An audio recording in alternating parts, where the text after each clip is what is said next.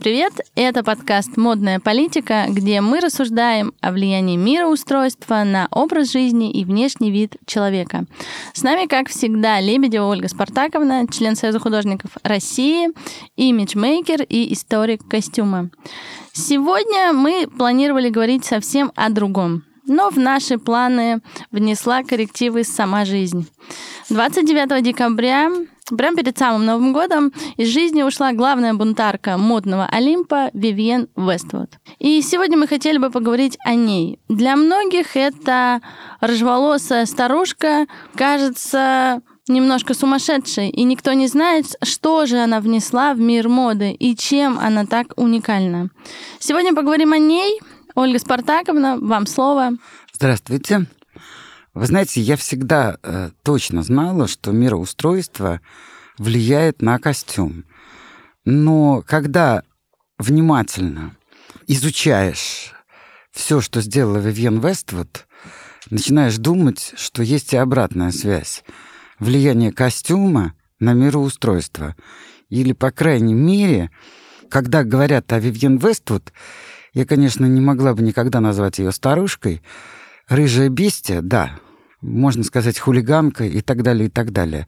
Но в самых положительных свойствах и э, самым положительным звучанием, понимаете?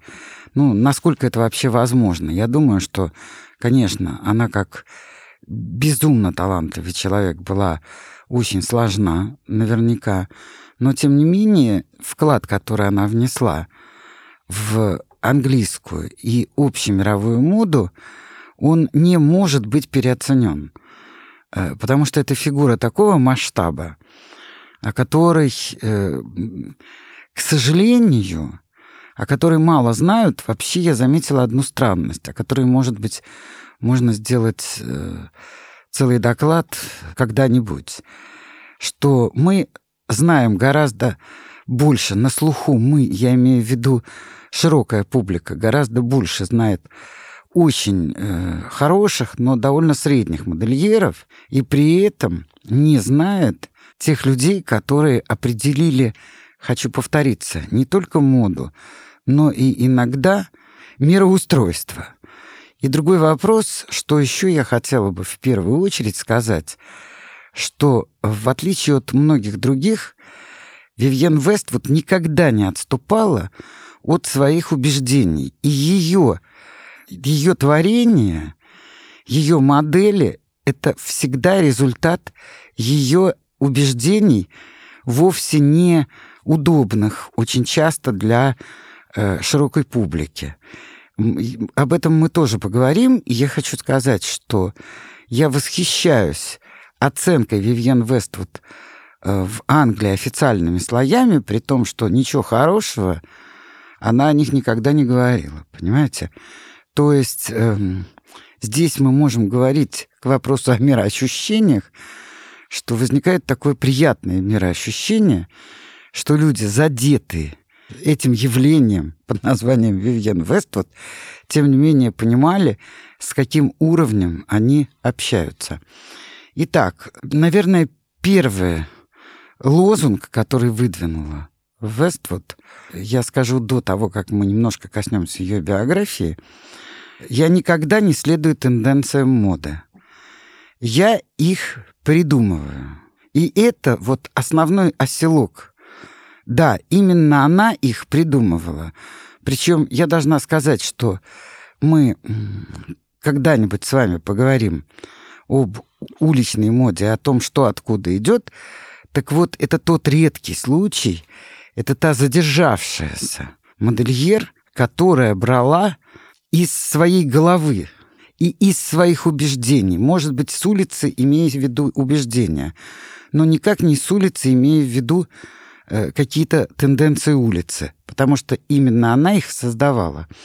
Она вообще не собиралась быть никаким модельером. Я даже не знаю, знала ли она про то, что есть такая профессия. Она жила в очень необеспеченной семье, которая переехала в Лондон, и она пошла учиться сначала на художественное отделение, потом она его оставила, понимая, что ей нужно э, зарабатывать, и она пошла на такую прозаическую, на учебу прозаической профессии учительница начальных классов. И, в общем-то, никак не проявлялась ни как бунтарка, ни как э, бестия. Была э, очень старательной девочкой, девушкой, которая делала все задания, и все было хорошо. Но тут ее сподвигло выйти замуж. И выяснилось, что нет, ей не в чем выходить замуж, а платье очень хотелось. И она первый раз сама шьет платье, сама его придумывает и в нем выходит замуж. Эта э, часть жизни, вероятно, мало интересна. Она в какой-то момент разводится с мужем. И вот здесь происходит встреча двух, наверное, с точки зрения обывательской, двух невыносимых людей. Макларена, Малкольма Макларена и Вивьен Вествуд. Вествуд ее фамилия по первому мужу, который она оставила себе. Она, повстречавшись с Маклареном, он становится ее мужем. У него ансамбль, который называется «Секс Пистол». Представляете себе, 60-е годы, достаточно устойчивая ханжеская мораль, полуголые певцы и вообще эпатаж, который потрясает публику, будем так говорить. И костюмы для этого ансамбля полностью придумывает Вествуд. Есть много фотографий, и я вам советую посмотреть их, и вы увидите то, о чем я говорю, вы увидите наглядно. Постепенно, да, она открывает первый магазин, который будет называться «Да будет рок». В конце концов, э, она становится королевой панка и, скажем так, китча. Ее очень увлекает то, что называется порно-шиком. И она открывает магазин с замечательным названием для солдат, лесбиянок, проституток и панков. Английское общество съедает этот магазин, скажем так, и она продолжает работать. В 1978 году она оформляет бренд Vivienne Westwood и делает футболку, футболки производит с королевой, в рот которой, рот которой она протыкает булавками. И это не помешает потом английской королеве назвать ее дамой. Но об этом мы поговорим чуть позже. 1980 год. Уже она отработала, я бы так сказала, панковские и секс увлечения в моде, и у нее наступает эра историзма. Причем я должна заметить, что как раз в этот момент гениальный модельер Баленсиага, который ввел историзм в костюм, практически в 68 году он закрывает свой бутик, потому что считает, что э, люди, которые увлечены э, Кристианом Диором, он не может работать для людей, которые считают моду, введенную Кристианом Диором, он не может сотрудничать с такими людьми и делать для них костюмы. И в это время Вивьен Вестфуд вводит некий историзм в свои творения. Но в 1984 году она идет дальше. Называет свой бутик «Ностальгия по грязи». Я вот очень часто думаю, вот когда читаешь, знаешь, ты знаешь, кто такая Вивьен Вест, вот ты понимаешь, что она сделала. Еще не надо забывать, что кроме ее творчества с ней ее соратником была гениальная совершенно закройщица. У всех вещей Вивьен Вествуд совершенно гениальный крой. Но я хочу сказать, что, тем не менее, это вот мы сейчас знаем. А представьте себе, открывается магазин «Ностальгия по грязи». Ну так вот. Еще раньше я уже сказал, для солдат, лесбиянок, проституток и панков. Э, думаю, что надо быть обществом очень боящимся быть консервативными, чтобы это общество пережило вот такие бутики. И тем не менее, несмотря на все, что она делает в моде, а делает она потрясающие совершенно вещи, причем, скажем так, вот она борется за свободу Шотландии. У нее тут же появляется коллекция из прекрасных клетчатых тканей. Она одна из первых если не сказать первая, стала экоактивисткой, защитницей природы. И поэтому, когда она сделала а королевскую коллекцию, она накинула на плечи всем поддельный мех. Королевский мех горностай. Но это была подделка. Она не побоялась в 2013 году сообщить э, принцессе, скажем так, Кейт Миддлтон, что та слишком много тратит денег на одежду, и у нее слишком много одежды. И это не самое хорошее поведение, и это свидетельствует о расточительности ненужной. Это говорит модельер, которая, в принципе, заинтересована в продажах, как и любой модельер. Но, тем не менее, она такова, какая, какая есть. Я не зря подчеркиваю, что ее, она была социалисткой по убеждениям совершенной. И вот социалисткой, бор борцом за экологию, поэтому поддельный горностай. Она была борцом за свободу, поэтому вот прекрасно освоила шотландские ткани и так далее. То есть, понимаете, я хочу сказать, что все, что она делала, шло от ее убеждений. Это вообще довольно редкая вещь. Иногда даже бывает ровно наоборот.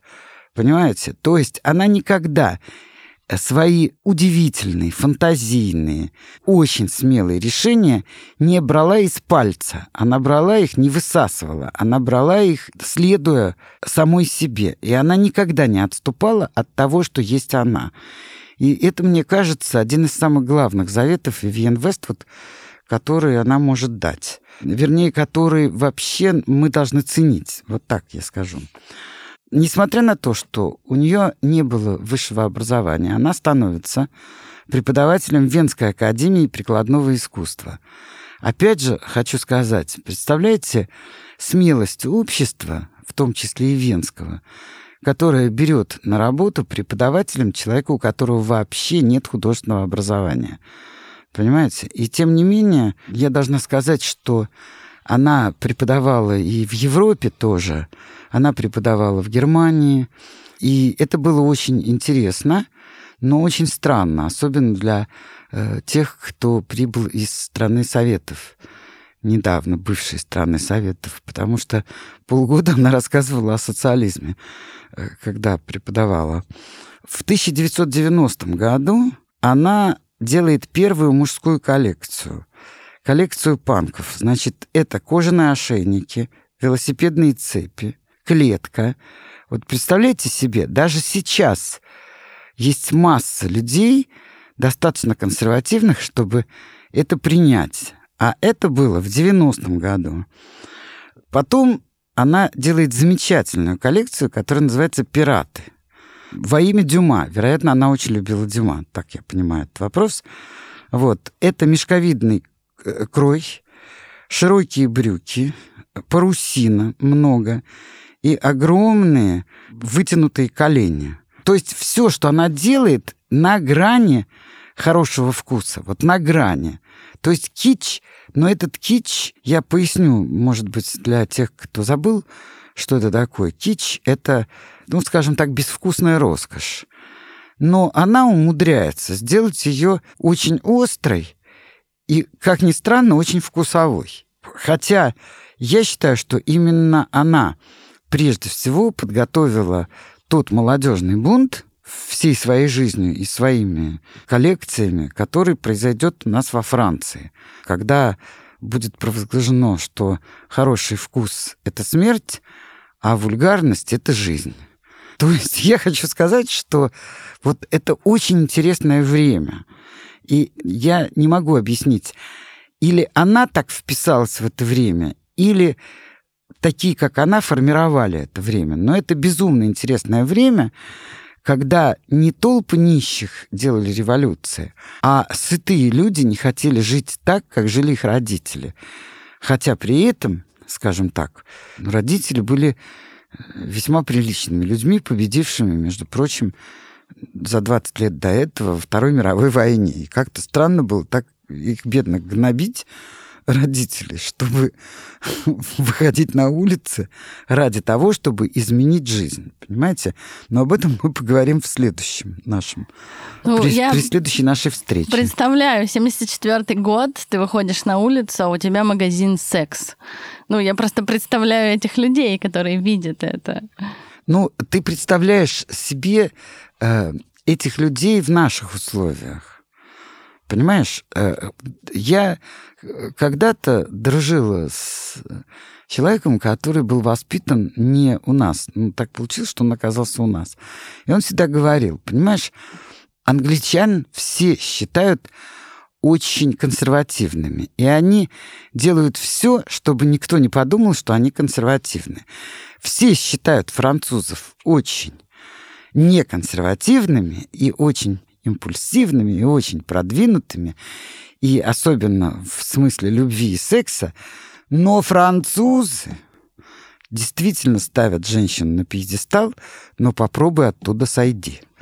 Понимаете, то есть вот тут, э, конечно, для нас, может быть, это все называется Европой. Но на самом деле она тоже очень разная. И я хочу сказать, что вся жизнь Вествуд и я бы сказала так, ее борьба с материалом, с фактурой, с э, борьба за свою одежду с самой собой, может быть, так характеризовать.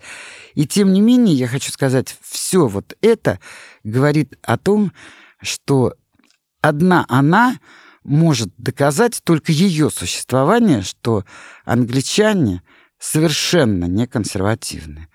Потому что рожденные на английской почве, причем она была не одна, на самом деле, то есть потом мы поговорим в следующий раз о других модельерах и что вообще Англия дала всему миру, всему вот этому переломному, недовольному миру, понимаете?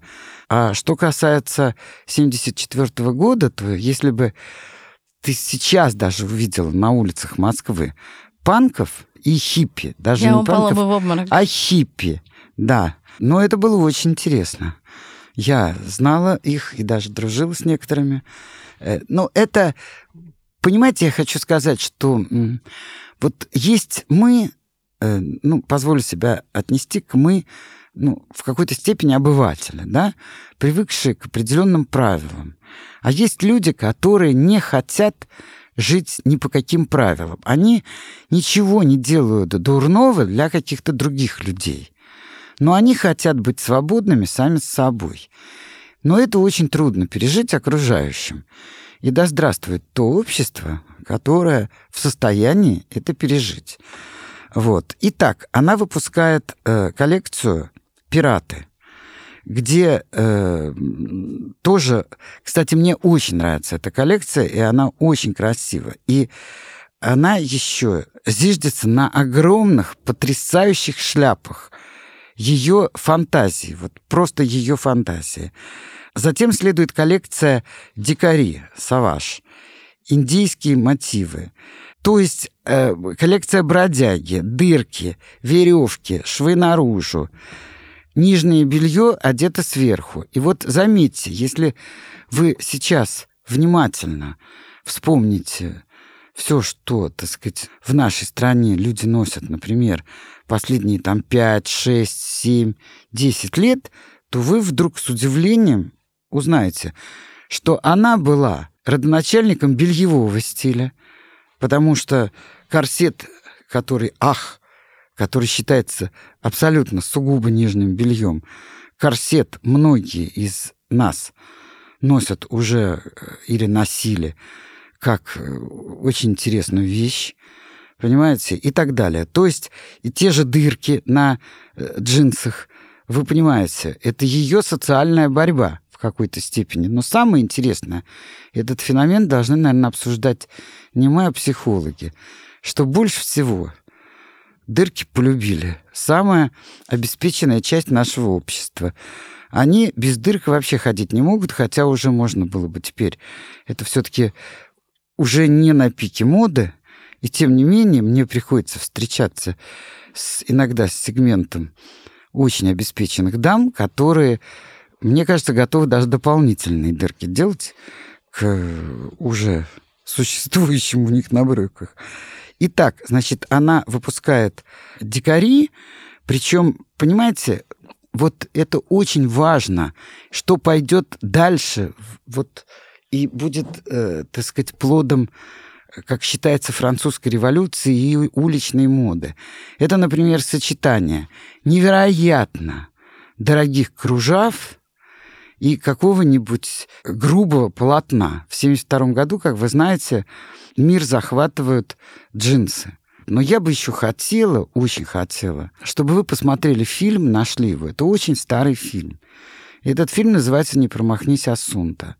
Но если вас интересует облик человека и если вас интересует, как компоновать вещи друг с другом и какой посыл вы хотите своим э, видом отправить во Вселенную или там своим знакомым или какому-то обществу, то вам непременно нужно посмотреть эту удивительную комедию итальянскую, которая называется «Не промахнись, Асунта». Но она такая, по-моему, англо-итальянская. А потом уже, когда вы посмотрите, может быть, мы встретимся, мы с вами обсудим два удивительных подбора одежды. Первое, когда деревенская итальянская девочка из Сицилии появляется в Англии и становится э, вот таким панком, хиповым, хиповой девушкой, потрясающее количество бус, э, джинсовый костюм, и потом эта же девушка так сказать, войдя в определенные круги и получив определенное образование, уезжает к своему возлюбленному уже в совершенно другой одежде. То есть вот есть несколько фильмов, которые все, кто любит э, изучать костюм, э, который можно порекомендовать. Один из этих замечательных фильмов, конечно, «Секс в большом городе». Кстати говоря, э, обратите внимание на главную героиню – вот и когда-нибудь мы с вами поговорим о том, в каком платье там выходила замуж главная героиня э, секса в большом городе. И, в частности, вот не промахнись Асунта. Итак, про дырки, веревки и швы наружу мы с вами поговорили. Причем я хочу заметить, что, представляете, э, фантазии одного человека длятся так долго. Понимаете, это и так долго не выходят из моды. И, в принципе, и сегодня я могу рекомендовать это использовать. Что еще хочу вам рассказать? Вообще я могу рассказывать бесконечно, но я хочу обратить ваше внимание. Вы знаете, наверное, такой персонаж Памела Андерсон, которая до определенного времени, то есть до встречи с Вивьен Вествуд, была носителем очень большой груди. Если бы я была не у микрофона, я бы назвала это по-другому. И считала не я, а Памела Андерсон, мне кажется, что достаточно иметь грудь, достигающую там противоположной стены, чтобы быть э, в топе, в, в топе востребованной девушкой и так далее. И вот в 2000, коллекция 2009-2010 года она представлена именно как коллекция, сделанная для Памелы Андерсон. И там Памела Андерсон выступает вообще какой-то бунтаркой, причем она выглядит гораздо моложе, она выглядит гораздо приличнее и в то же время невероятно обаятельной, потому что она выглядит в то же время какой-то дикаркой. Я вам очень советую посмотреть вот эту коллекцию 2009-2010 года Вествуд модель э, Памела Андерсон. Памела Андерсон. Э, должна я сказать, что в 90-91 году Вивьен Вествуд признана дизайнером года от Британского модного совета. В 1992 году королева, чье изображение она утыкала булавками в районе рта, вот эта королева вручает ей орден Британской империи за заслуги перед модой и культурой Британии. И в 2006 году она становится дамой-командором. Вот я хочу сказать, что это рыжая, не очень красивая и очень эпатажная женщина собрала все награды Британии И мне кажется, что как модельер она останется все то время, что люди будут одеваться. Во всяком случае, те люди, которые интересуются модой. Ну, на самом деле, эта тема про Вивьен Вест вот необъятная. Мы можем Это говорить точно. и не один подкаст. Все-таки хотелось бы задать парочку вопросов. Вот 10 лет назад, когда, ну, примерно 10 лет назад, когда Вивьен Вествуд было уже там 70 под 70. 75. Она решила сняться обнаженной. И она бунтовала до последнего вздоха. Она никогда не останавливалась. Как вы к этому относитесь? Я считаю, что свобода человека заключается в том, чтобы делать то, что он хочет, что не мешает окружающим. Э, значит, поскольку я недалеко ушла от Вивьен Вест вот, по возрасту, то должна сказать, что я никогда не буду раздеваться. Но, во-первых, у Вивьен Вествуд была очень неплохая фигура, начнем с этого. А во-вторых, любой человек мог не смотреть на это и даже плеваться. Но никому она этим не мешала. Понимаете, ну вот она снялась так. Это было ее желание. Да, она бунтарка и в этом тоже. Но в принципе, если призвать к этому глубокие какие-то вещи, то скажите, пожалуйста, почему в мировом ощущении старость выглядит некрасиво. Почему каждый человек, ну, кроме тех, кто, к сожалению, там умер молодым, каждый человек, и, кстати, я мало знаю людей, которые бы хотели умереть молодыми и в памяти остаться такими красивыми. Каждый человек стареет, и у каждого человека появляются э, морщины, изношенное тело, и понятно. Но я никак не могу понять, почему нам с детства нас приучают к тому, что это некрасиво. Понимаете? И поскольку она все ставит с ног на голову, а в данном случае, может быть, с головы на ноги, я бы так сказала, то почему нет? Почему женщина старая не может быть в обнаженном виде красивой, если нас к этому приучат? Ну, на самом деле, наше общество невероятно стигматизировано по этой части, поэтому это тема отдельного нашего подкаста. Ну, я думаю, а, что даже не нашего. Ну, и, и не нашего тоже. На самом деле, я хотела еще вот о чем поговорить. У Вин Вествуд не было образования. И кажется ли вам, что ее э, бунт в том числе был связан не только с внутренним посылом, но и с тем, что она изучала. Чем больше она изучала историю костюма, чем больше она погружалась в ретроспективу костюма, тем больше и интереснее она создавала платьев. Вот платье, о котором вы упомянули в «Сексе в большом городе», свадебное, ее любимого силуэта, песочные часы со свободным воротом. Это как раз отсыл к Франции. Чем больше вот в 90-е она начала погружаться, тем больше она изучала и погружалась, тем интереснее становились ее э, костюмы.